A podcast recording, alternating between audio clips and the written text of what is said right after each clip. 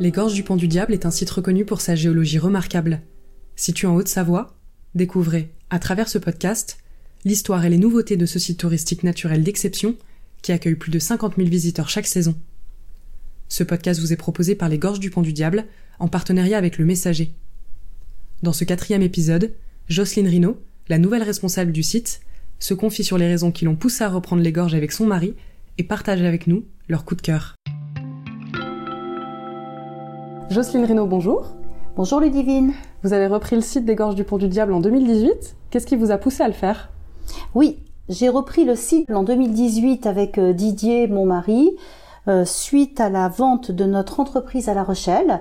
Euh, qui s'était faite quelques mois plus tôt et bah, j'avais des exigences certaines sur ce que je voulais refaire dans ma dernière ligne droite professionnelle avec Didier. Et ben ces exigences nous ont amenés en Haute-Savoie est-ce que vous connaissiez le site des gorges? Du tout. Donc euh, je l'ai trouvé euh, sur internet, j'ai un petit peu cherché. Et, j'ai dit à Didier, il n'y a pas grand-chose dans, cette région-là, je crois que c'est ça. Je téléphone et on part. Et en fait je l'ai trouvé un, samedi matin euh, de bonne heure. Et le week-end suivant j'étais ici pour visiter les gorges du Pont du Diable alors qu'on m'avait dit de ne pas venir qu'il y avait déjà trois couple potentiel acquéreur euh, sur le site. Et puis en fait, euh, quand je l'ai vu, je savais que qu'il était pour moi. Ça a été un vrai coup de cœur, je crois, pour vous. Complet, total. Ça correspondait à 100% à ce que je voulais. Une entreprise euh, où j'allais avoir entre 7, 8 et une vingtaine de salariés. À l'époque, je crois qu'ils en avaient 17 saisonniers sur la saison haute. Donc pour moi, c'était c'était bien peu de salariés à encadrer, et puis euh, le contexte, le site. Euh, j'ai tout de suite compris que c'était un, site qui devait euh, évoluer et que je pouvais faire évoluer en m'entourant de professionnels. Donc c'est ce que j'ai fait immédiatement puisque dès 2018 j'ai mis en chantier avec une entreprise de, de haute montagne des devis de sécurisation du site.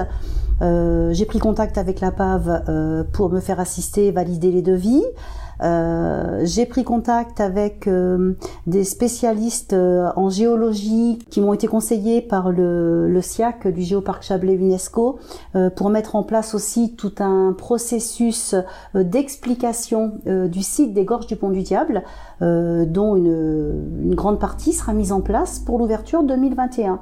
Donc pour moi, c'est euh, la vue du site, c'était l'émerveillement, la passion, c'est la montagne, euh, c'est l'eau, euh, c'est la verdure, c'est les animaux avec les chamois notamment au printemps qui sont exceptionnels et qu'on a juste derrière la billetterie. Donc pour moi, c'est une évidence le site le côté un petit peu historique, patrimoine aussi, je crois que c'est quelque chose qui vous a touché. Oui, absolument. C'est un site qui est visité depuis plus de 130 ans, euh, qui fait partie des, sites du patrimoine. Euh, c'est un site qui est à ma connaissance méconnu dans le Chablais, puisqu'en fait, je suis, euh, ben moi, je suis une fervente de là où je suis. Donc euh, oui, je suis rochelaise, mais maintenant je me considère comme une, vraie savoyarde. Alors évidemment, j'ai pas tous les codes, euh, je suis pas née ici, mais euh, je fais vivre et j'entretiens euh, leur site, qui lui a toujours été là depuis des millénaires. Je le magnifie et je voudrais que chaque savoyard puisse venir y mettre les pieds. Voilà. Dans le prochain et dernier épisode, vous pourrez en apprendre plus sur la géologie des gorges du Pont du Diable.